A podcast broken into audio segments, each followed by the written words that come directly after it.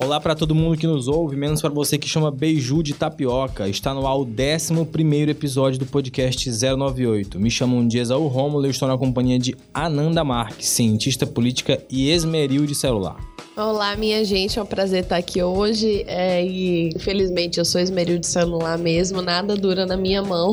E é isto. Também conosco, Elton Aragão, historiador, sociólogo e pai fundador da hashtag Futebol dos Twitteiros. Olá a todos, é um prazer inenarrável estar aqui mais uma vez. E é um prazer inenarrável também ser pai fundador da hashtag do Futebol dos Twitteiros. Dia 27 tem nova edição. Ótimo. No programa de hoje vamos falar sobre a especulação imobiliária nos lençóis maranhenses. O que que está por trás dessa discussão, quais são as forças que estão é, aí uh, brigando né, pelos lençóis. Vamos falar também sobre a viagem do Bolsonaro até Israel, que foi que ele trouxe de lá de positivo e de negativo. E também falar um pouco sobre as narrativas a respeito do golpe de 64.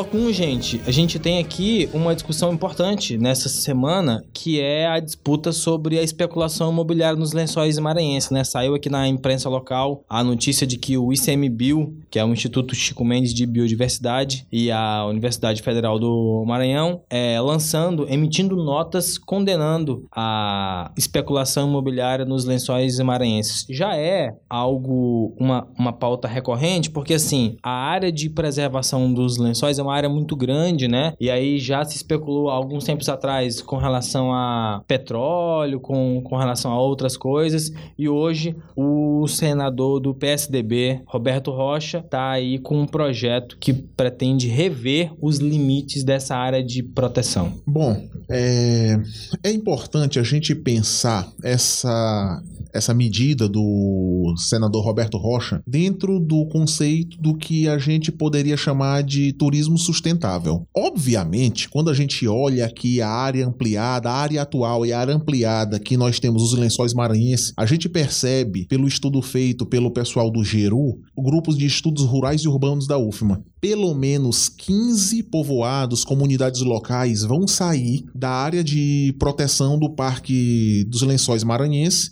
e essas pessoas vão ficar, essas comunidades vão ficar desprotegidas. Quando a gente pensa em turismo, a gente pensa logo na lógica capitalista de que a gente vai aproveitar aquilo e levar é, melhorias para as comunidades. Mas a gente também sabe que, principalmente nessa região aqui pré-amazônica, amazônica, o que nós temos de conflitos de terra, por conta de terra, grilagens, esse tipo de questão é muito perigoso. Quando a gente faz esse tipo de intervenção no local tão grande como são os lençóis maranhenses e não levamos em conta as pessoas, e aí eu lembro daquela discussão que a gente fez sobre o projeto projeto de o, o centro de lançamento de Alcântara, a gente está priorizando sempre o dinheiro e não a sociedade como um todo. Essas pautas, no fim das contas, elas estão associadas a uma ideia de desenvolvimento que é um sinônimo de crescimento econômico, né? De crescimento econômico como aumento da renda. Então, você pressupõe que promover esse tipo de investimento vai fazer com que a gente tenha mais dinheiro naquele espaço. Mas a questão é, que desenvolvimento é esse que não é inclusivo? Que desenvolvimento é esse que não é sustentável. Como é que você quer promover turismo se você precisa tirar as pessoas que moram lá? Se você vai fazer com que a especulação imobiliária torne a vida dessas pessoas ainda mais difícil, que são pessoas que já estão lá? E como é que você vê desenvolvimento que não tem um retorno social, né? A exploração do meio ambiente, quando ela é feita de modo desregrado, quando ela é feita de modo que não inclua as pessoas, ela é uma exploração predatória, né? Não, então, eu acho muito preocupante. É, gostaria, inclusive, de ressaltar aqui mais uma bola dentro da senadora Elisiane Gama, que foi ela que solicitou a audiência pública, e de fato essa é uma pauta que demanda discussão pública, que as partes sejam ouvidas e de que, por exemplo, se for de fato né, aprovadas alterações, que a gente tenha o compromisso de que essa exploração vai levar em consideração as pessoas que estão lá, né? E que é uma coisa que normalmente não acontece. Vídeo que a gente já presenciou no Brasil com os casos de Mariana, Brumadinho e tantas outras tragédias ambientais. Quando eu penso nesse caso, eu lembro que lá em Barreirinhas, eu,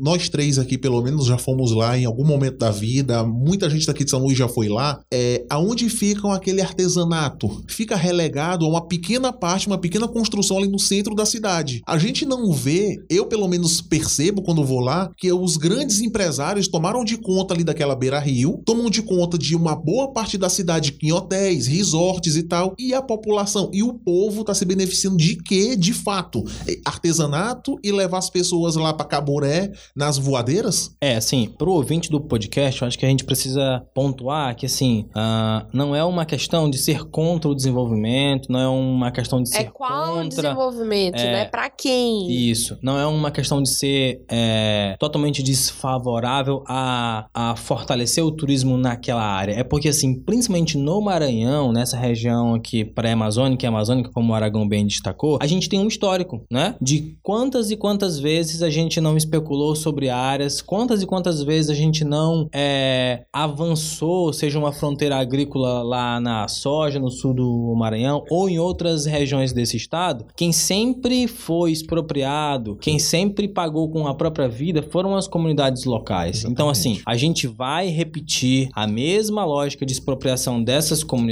a gente vai conseguir aprender alguma coisa e trazer algo de positivo. Queria já anunciar aqui que no próximo episódio a gente vai falar sobre a lei de terras, a gente vai falar sobre é, a questão fundiária no Maranhão com o Joe Cabral. Ele aceitou o nosso convite, então já fica aí a propaganda pro próximo episódio. Eu queria só falar mais uma coisa sobre isso que eu acho extremamente importante, que é o estudo foi feito por um grupo de pesquisa do curso de Ciências Sociais que tem graduação, mestrado, doutorado. Eu acho extremamente importante o que a senadora Elisiane está fazendo, que é chamando os pesquisadores do grupo de pesquisa para a audiência que vai ser feita para debater isso. Uhum. Eu acho que a academia ela precisa ser inserida nas questões políticas. Precisa. Eu acho muito complicado que a gente no Brasil só ir atrás do político, por exemplo, na hora da campanha para dizer, poxa, você me apoia, poxa, que lindo, e tirar uma foto e botar num, num site, numa rede social. Eu acho que a academia precisa participar desses debates, principalmente debates que vão levar em conta o desenvolvimento do Estado, questões importantes pra gente. E aí eu aproveito para fazer também uma reflexão é, de que nem sempre a academia está disponível para dialogar, Exato. né? Eu acho extremamente benéfico e positivo que a gente tenha tido esse movimento, porque nem sempre a universidade ela está disposta a cumprir o seu papel social, que é produzir conhecimento que seja útil para a sociedade. Exatamente. Nem sempre isso é feito. É, é muito importante e muito positivo que a gente esteja vendo isso agora.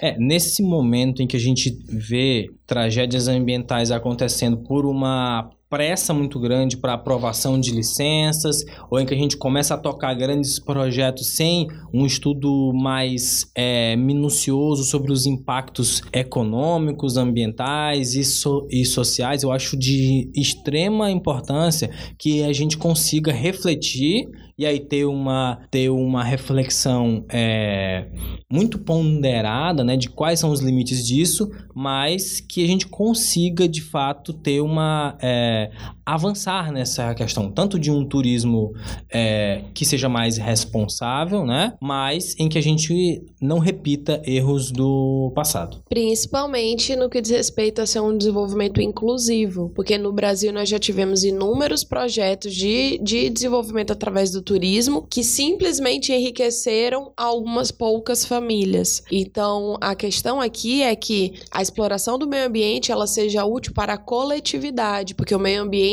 ele é um bem coletivo. A, a, grande questão é essa, não é ser contra o desenvolvimento, é questionar que desenvolvimento é esse. Beleza, vamos lá pro Maranhão Profundo de hoje. Maranhão, meu tesouro, meu torrão. Maranhão Profundo. No Maranhão Profundo de hoje trazemos o município de Carutapera, localizado na mesorregião oeste maranhense, microrregião do Gurupi. População 23.404 habitantes. Prefeito lá André Dourado do PR. O gentílico de Carutapera. Nasci em Carutapera, sou o quê? Carutaperense, é quase um, Caruta um trocadilho. E o aniversário da cidade, 3 de junho de 1935. É uma cidade geminiana, tal qual a Ananda. Segundo consta na biblioteca do IBGE, Carutapera significa povoação abandonada em Tupi. E eu acho que assim, Ih, muita gente que já é, conhece uma abreviação disso que é Tapera, né? Uhum. Tapera é aquela casa de taipa que já não tá mais em uso. Então, Carutapera vem disso aí.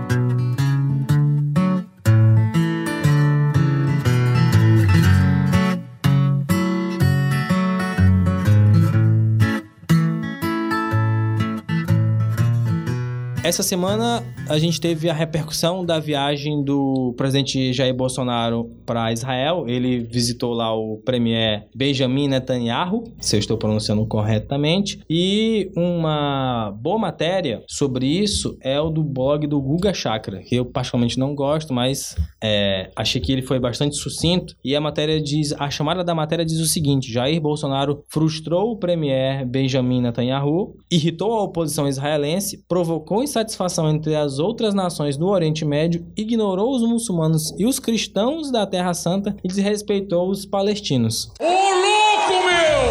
Ô louco, meu, esse fera conseguiu fazer tudo isso. Então, assim, Numa viagem só. é, será que é um exagero? A gente, quando vai ver efetivamente o que, que aconteceu, a gente, eu fico realmente pensando, queria que vocês conversassem aqui comigo a esse respeito, de se há algum precedente de uma, de, de Não, uma, de uma não. postura diplomática tão equivocada Não há. que consegue, inclusive, a Ananda já respondeu, que consegue, inclusive, irritar os seus próprios aliados, né? Porque era uma promessa de campanha do próprio Jair Bolsonaro transferir a embaixada de Tel Aviv para Jerusalém, só que ele não fez isso. Ele vai colocar apenas um escritório lá. Mas eu acho que a saída dele foi boa. Ele, ele, ele fez, ele tentou, gente. Ele, ele tentou. Não mudou, mas também não, não deixou de mudar, né? Mas o principal objetivo da ida dele a Israel era isso, porque assim, o próprio premier lá já enfrenta uma série de denúncias de escândalos sobre corrupção. Ele tá meio que no fio da navalha para ser reeleito, né? E há uma há um certo fetiche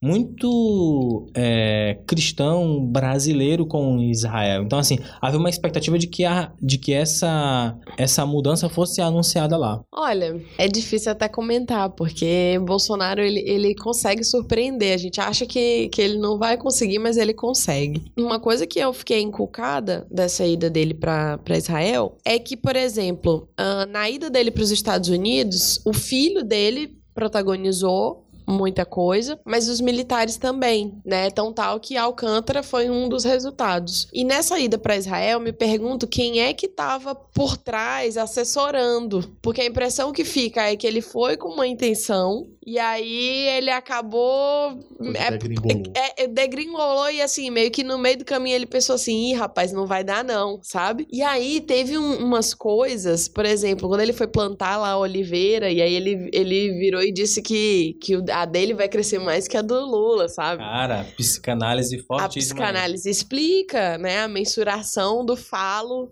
Eu quero que o meu cresça mais do que o do outro. É um Mas negócio é um outro qualquer, assustador. é o, É é o- é o- é o do Lula. Porque o Lula é um cara que, que viajava e as visitas do Lula, elas eram sempre muito, muito positivas para a imagem do Brasil. Certo, mas assim, do ponto de vista diplomático, é, o aspecto que o Guga levanta aqui é que assim, é costume que se você vai a Israel, você vai na Palestina, você Sim. visita outros países. A, a nossa delegação só foi a Israel. E não só isso, quando você vai a Israel, você, como é um país que tem, né, tem os judeus, tem os próprios católicos, cristãos e tem os muçulmanos. E ele ignorou a população cristã e a população muçulmana. Então assim, mesmo quando você, se você é um líder é, político alinhado à Palestina, você vai visitar Sim. pontos que são Isso é ser diplomático, isso é ser diplomático. Porque é você você está comprometido, acima de tudo, com a resolução daquele conflito ali. Agora, a partir do momento Ou em que de não você... se envolver com o conflito. E esse é um problema que Bolsonaro ele vê um problema dos outros, ele diz eu vou me meter. Vai ver a interessante pro meu país que eu fico comprando briga alheia. E aí, é, inclusive a gente, a gente discutiu isso antes, né? De que essa diplomacia do governo Bolsonaro, ela é anti-Brasil. Brasil, é Ela o não é uma, uma, uma diplomacia que promove os nossos interesses, tem um discurso de que, olha, nós estamos fazendo agora, nós estamos acabando com a diplomacia ideológica. Tem esse discurso, mas que não se comprova, porque é, um- é uma atuação extremamente é, ideológica, mas nessa ideologia meio doida de somos contra o Um as- globalismo. Um, aspecto disso é que o presidente Bolsonaro é, condecorou os bombeiros israelenses que participaram da, da ajuda Em lá Brumadinho. em Brumadinho, mas não condecorou os bombeiros brasileiros. Não, e sem falar no, no chanceler, que já fez falas. Assim, eu me pergunto se ele mesmo acredita nas coisas que ele fala. Tenho não. dúvidas. Eu acho que ele não acredita. Eu acho que ele fala pra poder manter o cargo dele ali, já que ele foi indicado pelo Olavo de Carvalho. Mas a impressão que eu tenho é que nem ele acredita no que ele fala. Pegando o ponto do nosso chanceler, é, em cima de tudo que vocês estão falando, eu acho que a gente pode aglutinar três coisas que eu quero falar assim em uma frase. É, nós temos pessoas completamente despreparadas em pontos estratégicos do nosso governo, indo de ministros a pessoas com altos cargos ministérios mesmo, até o presidente. Porque é uma coisa assim, minimamente, tem que, como a Ananda falou, tem que ser pensado quando se vai fazer uma viagem a um lugar tão complicado do Tão mundo. complicado. O que que minimamente o ministro das Relações Exteriores tem que fazer? Meu presidente, assim, Faça assado. assim. Pois é, esse teria que ser minimamente aquele cargo do assessor de vai dar merda. É, exatamente. Presidente, se você não fizer isso, vai pegar muito mal. E aí, como o Guga Chagra falou, pegou mal pra todo mundo. Inclusive Ninguém ficou aliados. satisfeito. Exatamente. Ninguém ficou satisfeito. E aí eu vou pegar um, um- um ponto que foi bem debatido essa semana, que foi o explosivo tweet de Flávio Bolsonaro, Senador man- da República. senador da República, mandando o Ramais se explodir.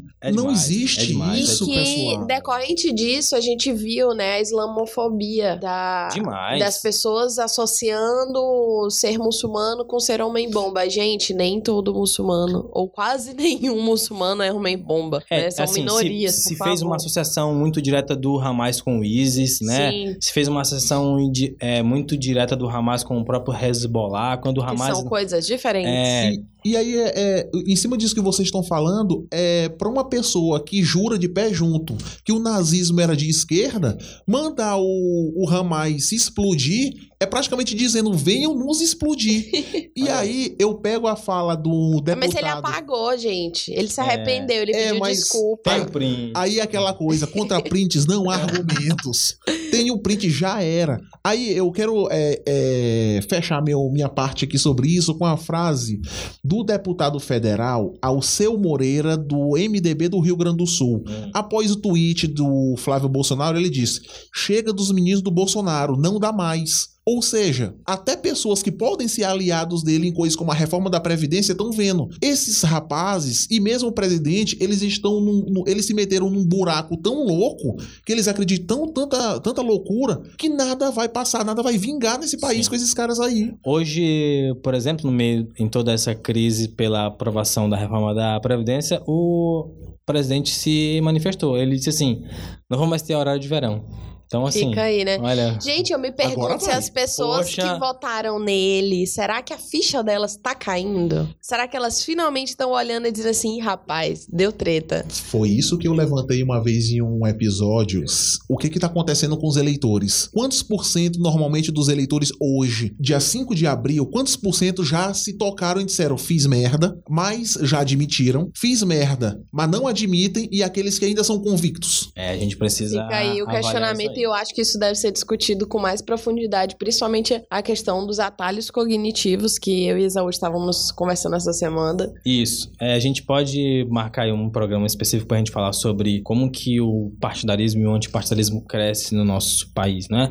Se Mas- você tem interesse nisso, por favor, deixa aí seu aviso. É, se vocês querem que a gente fale sobre isso, a gente pode traçar um programa específico. Enquanto não, a gente tem aqui o bullying do futuro da semana.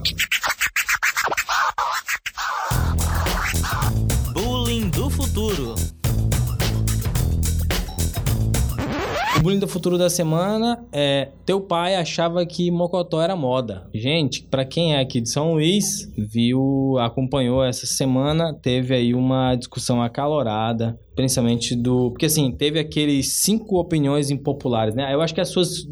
é, eu acho que elas confundiram um pouco. O que, que é uma opinião impopular, que assim, que a maioria das pessoas concorda e eu não, do que é uma opinião polêmica, que é algo que eu particularmente discordo a respeito, né? E o que pegou foi quando a arroba Pri Sampaio disse assim. Mocotó é ruim, mas tá na moda, então todo buraco tem. Vamos lá, Mocotó tá na moda ou o Mocotó é uma comida é, típica e as pessoas sempre comeram?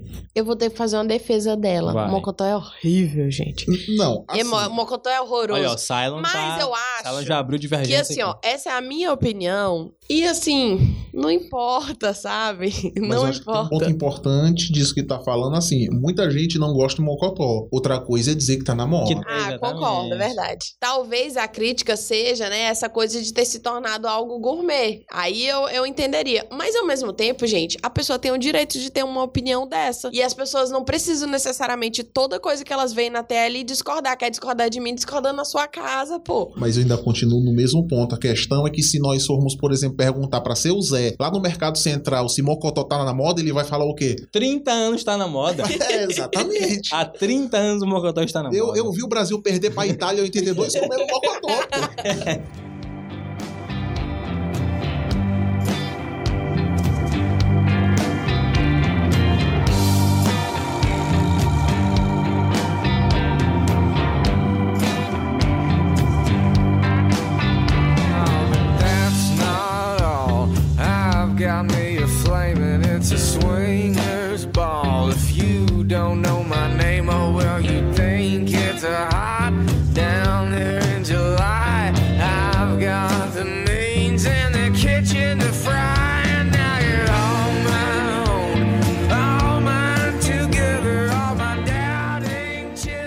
Vélez demitido amanhã, né? O ministro da Educação essa semana disse que pretende revisar os livros didáticos sobre o golpe de 1964, a ditadura militar. Ele deu uma entrevista para o Valor Econômico. Enquanto a gente conversa sobre isso, o próprio presidente Bolsonaro já disse que o ministro vai sair na segunda-feira. Segundo o presidente, está bastante claro, abre aspas, está bastante claro que não está dando certo, que está faltando gestão. Só que O Vélez já disse, não vou entregar o cargo. Não vai não!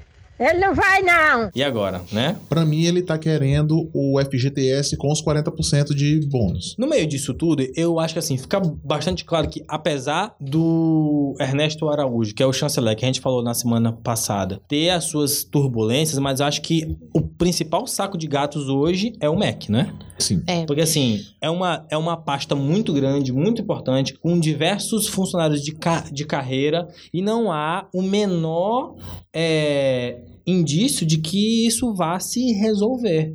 No meio disso tudo, ele pretende. é, no meio disso tudo, ele pretende criar mais polêmica ainda. Essa, essa polêmica de agora diz que a gente tem que mudar, é, rever alguns aspectos do abril de 64. Segundo o ministro, ele disse, abre aspas, o que ocorreu em 31 de março de 64 não foi um golpe, mas uma decisão soberana da sociedade brasileira. O regime de 21 anos que se sucedeu não foi uma ditadura, mas um regime democrático de força, porque era necessário naquele momento. Um pouquinho antes disso aí que tu leu, tem uma coisa que eu acho que é mais, mais pesada do que isso. O que ocorreu em 31 de março não foi um golpe, mas uma decisão soberana da sociedade brasileira. Cara. Pelo amor de Deus, né? É, porque assim, na semana passada. O mais irônico, Uhum. eu vou, vou cortesar, o mais irônico é que, aparentemente, o Vélez tá caindo porque os militares se incomodaram com a defesa dele de 64. O mundo tá tão louco que os militares é que se incomodaram com o revisionismo histórico que o ministro da Educação tá propondo. Esse aí- país é um, um hospício. E aí eu vou na discussão do episódio da semana passada, olavistas contra, contra militares. Exatamente. Exatamente. Isso aqui não quer dizer que os militares são gente Sim, boa claro e que são não. assim, Perfeito. o futuro do Brasil pra, Mas de que tem uma disputa de forças aqui. Exatamente. Há uma disputa. E, e eu acho que, assim, o posicionamento do do ministro no meio disso tudo, que é um cara que até sentar nessa cadeira não tinha nenhuma experiência a esse respeito, isso ficou bastante claro. Só que as repercussões foram muito grandes. A gente semana passada repercutiu a, A surra que a deputada- Tabata deu nele. Aham, a surra que a Tabata deu nele. E quando ela disse assim: Olha, se você não tem condições, que você renuncie. E eu acho que tá ficando cada vez mais insustentável. Mas ele a- já a disse presença que não dele. vai entregar, não. Não vai não! Ele não vai não! Então vamos ver. Vocês acham que ele cai ou não? Não. Bolão do A, a- 098. a questão não é se é quando. Isso aí, pra mim, assim, de, de semana passada, de semana que vem não passa. É, agora, assim, eu queria abordar um ponto aqui dessa questão dos livros didáticos, é porque talvez, na, ma- pra maior parte da população brasileira, eles não sintam a profundidade do que é mudar todos os livros de história. É uma coisa que nossas crianças vão lá ler, ter aquela aula sobre aquele momento histórico do Uhum. Brasil. Imagina que isso aqui venha acontecer. Livros didáticos vão ser revistos. Hum. É aquele clichê que a gente tem nas ciências humanas. Como é que uma nação vai se conhecer se a gente não estuda as coisas que a gente precisa estudar e se as pessoas colocam simplesmente a sua visão das coisas deturpando absolutamente tudo? A gente tem tudo pro Brasil. O Brasil tem todas as ferramentas hoje para fracassar totalmente. A gente não tá fazendo por onde minimamente pensar assim que nós somos país. Eu, eu fico pensando que, assim, no o vídeo que o Palácio do Planalto divulgou na semana passada sobre essa questão do golpe, traz um senhor de idade, que depois se descobriu que ele era um ator, e ele dizia, olha, 64 não foi isso, é, não foi isso que tá se dizendo, a gente precisa reconfigurar. Então, assim, a disputa que tá, que existe hoje sobre essa narrativa, ela diz assim, olha, os historiadores estão errados, os sociólogos estão errados, os pesquisadores estão errados, mas meu avô estava certo, né? Exatamente. Mas porque basicamente é uma visão pautada na experiência pessoal. Por exemplo, a minha mãe viveu, né, ela nasceu e cresceu na ditadura. Provavelmente para minha mãe não foi um período de fato que ela que a, que a ditadura em si, que o regime autoritário tem influenciado a vida dela. Fora as experiências, por exemplo, da escola, enfim, parada de 7 de setembro, esse tipo de coisa. E olha que meu avô era militar. Mas eu tenho certeza que a ditadura militar não influenciou a vida dela lá em Teresina nos anos 70 e 80 como uma pessoa que talvez é, cresceu lá no Rio de Janeiro, no contexto de resistência muito maior, etc e tal. Então, pra mim, por exemplo, eu não tenho histórias pessoais associadas com a ditadura. Mas, se você pega um livrinho de história e você vai entender o que foi que aconteceu, fica muito claro. A gente viveu sim um regime ditatorial, a gente viveu um regime de exceção, a gente teve inclusive o que que o, o, o, o AI-5, por exemplo, que endureceu mais o regime, é uma prova material do que é que foi feito. E quando as pessoas estão negando a ditadura e dizendo que era sim uma democracia, mas era uma democracia fechada, isso aí eles estão esticando as teorias democráticas ao, ao extremo. Não dá pra esticar mais que isso, não. Porque, por exemplo, diversos e diversos arquivos militares não são abertos. É, em cima disso que a Ananda falou, é, eu lembrei de algum texto, não vou lembrar agora qual foi o texto. É, a ditadura em cidades médias e pequenas, ela teve muito pouco impacto prático na vida das pessoas. Até porque continuou tendo eleições legislativas Legislativo- e, municipais. e- e municipais. Então, assim, aquele avô, que teoricamente é o avô que apareceu lá no videozinho do governo, e aquele cara assim: olha, naquela época era até bom, eu lembrei numa aluna minha. Conseguiu um emprego federal sem concurso, Exatamente. conseguiu uma indicação Quantas legal. pessoas entraram numa, numa Polícia Rodoviária Federal, por exemplo, pela janela? Eu lembro de uma aluna minha, quando eu tava dando aula, ela disse assim: professor, meu pai disse que a ditadura foi uma época muito boa. Aí eu disse assim: qual é a profissão do teu pai? Engenheiro civil. É Ora, claro, pra moça. engenheiro civil foi Pra maravilhoso. engenheiro, ci- pra engenheiro civil, que era a principal da época, era um negócio assim: era só dizer Com tanto amém. de obra de elefante branco que a Exatamente. ditadura teve, obra sem fiscalização de nada. Aí, aí a gente tem dois aspectos. Um que é o que a Nanda chamou a atenção, de que assim, de que a minha subjetividade explica o mundo, né? De que assim, eu tô explicando o mundo a, a partir de como eu sinto, de como eu vejo as coisas. Como eu então vivi. assim, se eu não apanhei, ninguém apanhou. Se eu não sofri, ninguém que sofreu. o melhor meme disso é o do cachorro. Bom mesmo era no tempo da carrocinha. Exatamente. E o outro aspecto é de é, combater a história ou os historiadores como se houvesse um viés. Que fosse maior do que o próprio fato histórico, né? A discussão de que, assim, o pesquisador tem o seu viés, cada um de nós aqui tem as suas convicções, isso tá superando, segundo esse pessoal, O fato. histórico, Sim. né? De que, assim, a documentação pública divulgada e não divulgada sobre as pessoas que morreram, sobre a, o regime de exceção, sobre a configuração institucional do nosso país, e tudo isso está sendo colocado em xeque por uma disputa a respeito do que foi ou do que não foi. Porque em termos práticos, vamos lá. Ó, na, na teoria clássica de democracia, e aí o principal expoente é o Robert Dow, o que, que ele vai dizer? Para a gente configurar uma democracia, a gente vai ter que ver se, um, tem eleições, se essas eleições são confiáveis, né? Então não basta ter eleição, tem que ser uma eleição que não seja é, corrupta. Por exemplo, por isso que a gente não diz que o período da Primeira República é um período democrático, porque tinha eleição, mas além de ser uma eleição exclusiva, já que não era sufrágio universal, era uma eleição que a gente sabe que tinha voto de cabresto, tinha uma série de irregularidades. Por isso que se questiona, por exemplo, a Venezuela. Exatamente. E a outra coisa é que essa eleição, o seu resultado seja aceito. Então não basta que tenha eleição, o resultado dessa eleição tem que ser aceito e a gente tem que aceitar quem ganhou como o poder legítimo eleito, certo? O que que não tinha na, na ditadura? Começa, não tinha eleição para presidente. Segundo, as eleições que tinham, a gente sabe que não eram confiáveis, por quê? Porque o regime, ele, a gente tinha um, um- um regime de dois partidos, então, não podia ter outros partidos. Quando você não permite a agremiação política, quando você não permite que as pessoas possam se organizar partidariamente, isso tá obviamente, né, violando os direitos políticos das pessoas, porque o direito de se associar é um deles. E a gente tinha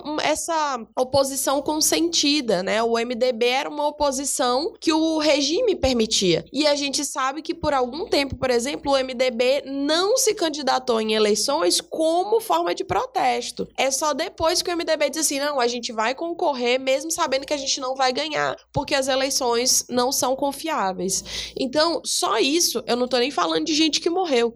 Eu tô falando de uma análise do, vista regime. Teórico. Isso fica muito claro que não era uma democracia. Isso é óbvio. Sem falar na censura, porque democracia também demanda liberdade de imprensa. Sem falar na violência do Estado. E aí eu gostaria de, de, de comentar aqui desse Estado que continua sendo um Estado assassino.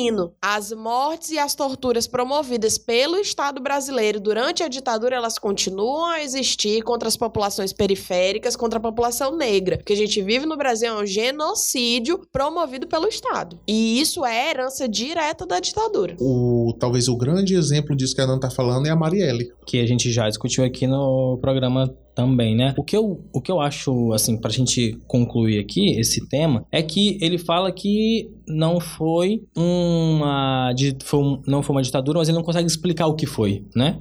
Foi assim, ah, teve participação do povo, onde, de como, então Até assim... teve na implementação do regime. A gente sabe que teve apoio da população com as marchas, pela família, Deus, etc. Mas é, isso não justifica você dizer que não foi um regime autoritário. Ela Vai, vai de encontro àquilo que Esaú estava falando sobre questionar um fato, questionar um fato, que é mais ou menos essa, essa bobagem que está se falando de nazismo é de esquerda. É, é uma loucura, quase uma demência isso aí.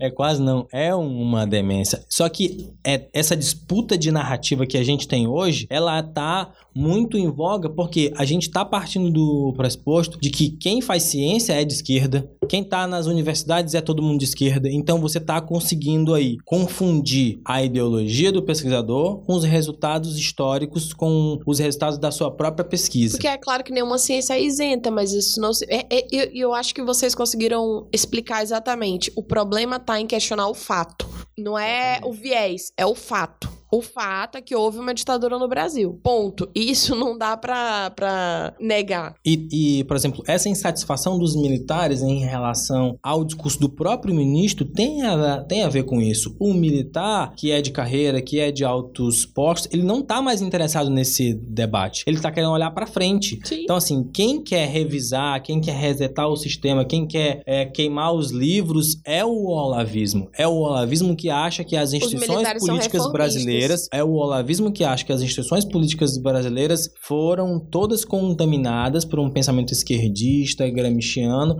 e que a gente tem uma guerra cultural à frente para ven vencer. Se essa guerra cultural tivesse de fato existindo, eu acho que o Bolsonaro não teria sido eleito, né? Começa Agora, daí. só pra fechar assim da minha parte, é, se essa guerra entre olavistas e militares continuar, pra mim eu não tenho dúvida de quem ganha. Os olavistas vão perder, Sim. vão perder feio, porque como a Nana falou, os militares são reformistas, eles pensam minimamente na frente e eles acham, pra eles esse debate aí é Eles são altamente inócuo. pragmáticos, né? Então eles E- querem minimamente a coisa. Ok, tá errado aqui.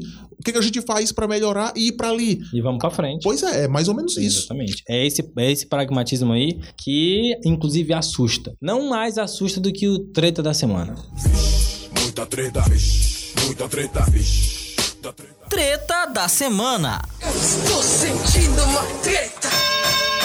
Eu tô vendo, ministro, que o senhor é tigrão quando é com os aposentados, com os idosos, com os portadores de necessidades. O senhor é tigrão quando é com os agricultores, com os professores, mas é tchutchuca quando mexe com a turma mais privilegiada do nosso país. A sua função, o cargo público que o senhor ocupa, exige uma outra postura. Inclusive, o senhor precisa aqui pedir desculpa. decoro, presidente. O senhor precisa pedir Presidente, desculpa. de- de- de palavra. Garanta a palavra. A gente-. Peço respeito. Ministro. Ministro, por favor. Deputado Zeca e ministro Paulo Guedes.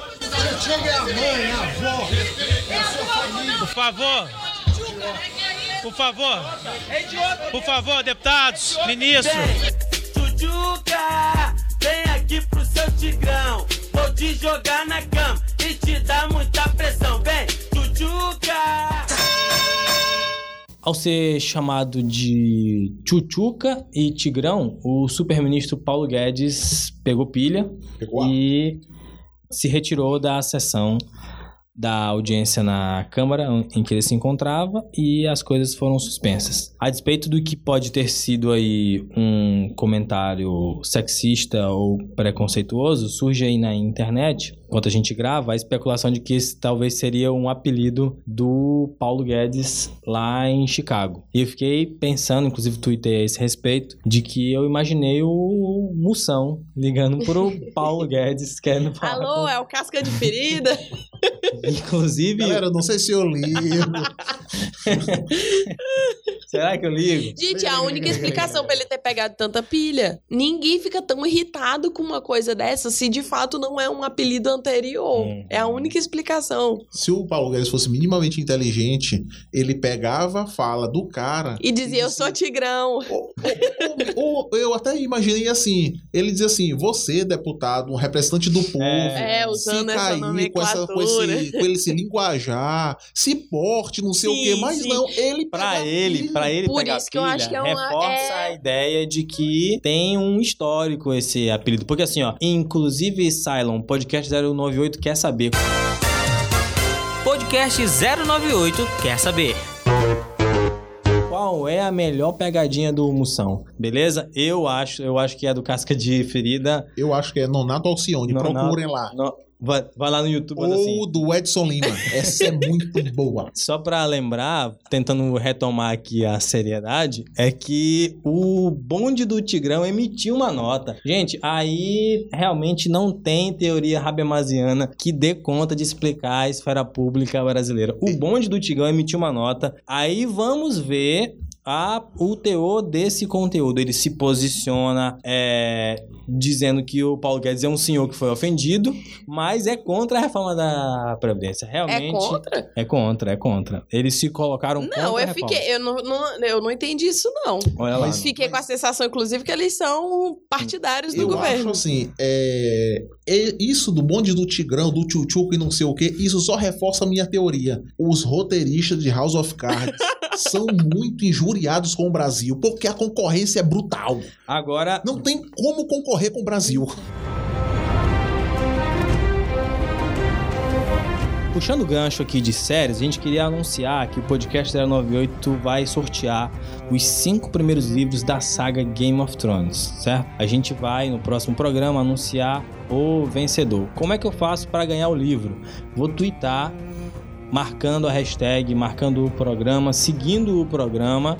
E eu vou twittar algo relacionado à série, algo relacionado à política, algo relacionado ao podcast. Posso participar com o Bullying do Futuro, por exemplo, teu pai achou que Nerd Stark ia longe na saga. Posso twittar. é, teu pai achava que a Cersei e o Jaime eram só irmãos. Ou teu pai, ou por exemplo, Sarneia que vai ficar aí no trono no final da série. Aqui no podcast 098 você não só ouve, você também ganha coisas. E isso é importante. Então, vamos lá.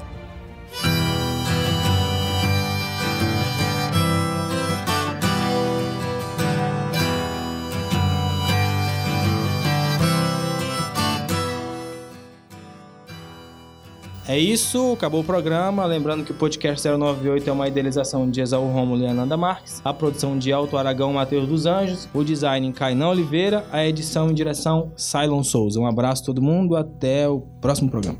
Down in the holler, there's a thriving town. A treasure trove that makes the world go round. When the city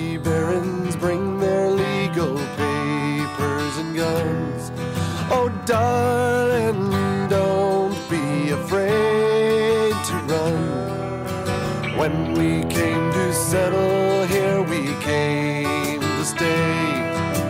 Maybe raise a family, earn a decent wage. Now every public servant reeks of suspicion. So, darling,